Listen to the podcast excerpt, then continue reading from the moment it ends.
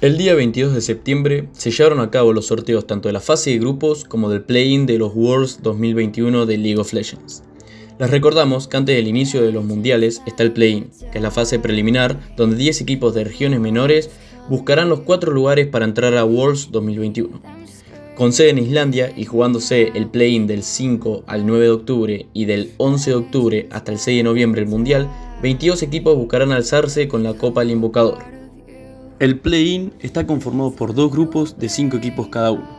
El primero de cada grupo clasifica al mundial directamente, en cambio el segundo pasará a la final de la clasificación, en la que esperará al ganador de mejor de 5 entre el tercer y cuarto de cada grupo. El grupo 1 del play-in está conformado por Hangwan Life Esports, el cuarto clasificado de Corea, que se perfila como favorito para ingresar al mundial. Infinity Esport, el equipo de Latinoamérica que buscará la hazaña al intentar ser el primer equipo latinoamericano en clasificar al Mundial. Recordemos que el roster del equipo está conformado por un uruguayo, un peruano, un chileno y dos argentinos en la botlane. LNG Esports, el cuarto seed de China, que al igual que el de Corea, se perfila como favorito para entrar al Mundial. También tenemos a Peace, que será el representante de Oceanía en estos Worlds.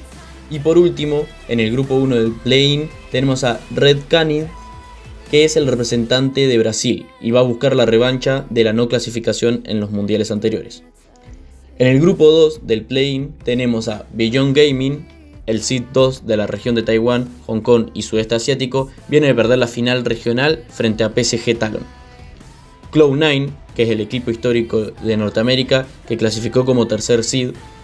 Detonation Focus Mid, el campeón de Japón, también estará Galatasaray Esports, que es el equipo de esports del famoso club de fútbol que va a representar a la región de Turquía. Y por último, el representante ruso Unicorns of.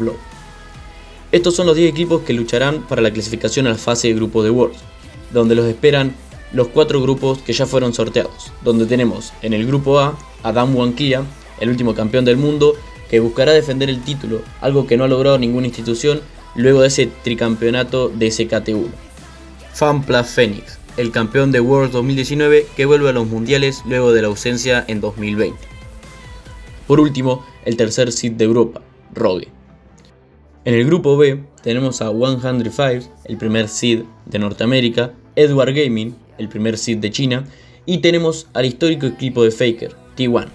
Recordemos que el último partido en Worlds de los tricampeones del mundo ya nos quedó lejos, porque fue en las semifinales 2019 cuando G2 Esport, equipo que no clasificó a estos Worlds, consiguió ganarles por 3 a 1. En el grupo C tenemos al primer campeón del mundo y único campeón no asiático, Fnatic.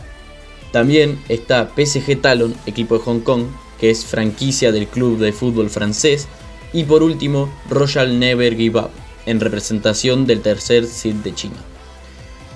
En el último grupo, en el grupo D, tenemos a el segundo seed de Corea, Shenji, al representante europeo Mad Lion y al equipo norteamericano Team Liquid. Ahora lo único que nos queda es esperar para saber qué equipo levantará la Copa del Invocador el 6 de noviembre en Islandia. Eso fue todo por hoy. Nos volvemos a encontrar en otro podcast. Desde ya, muchas gracias por llegar hasta acá. Yo soy Isaías Samse y los espero la próxima.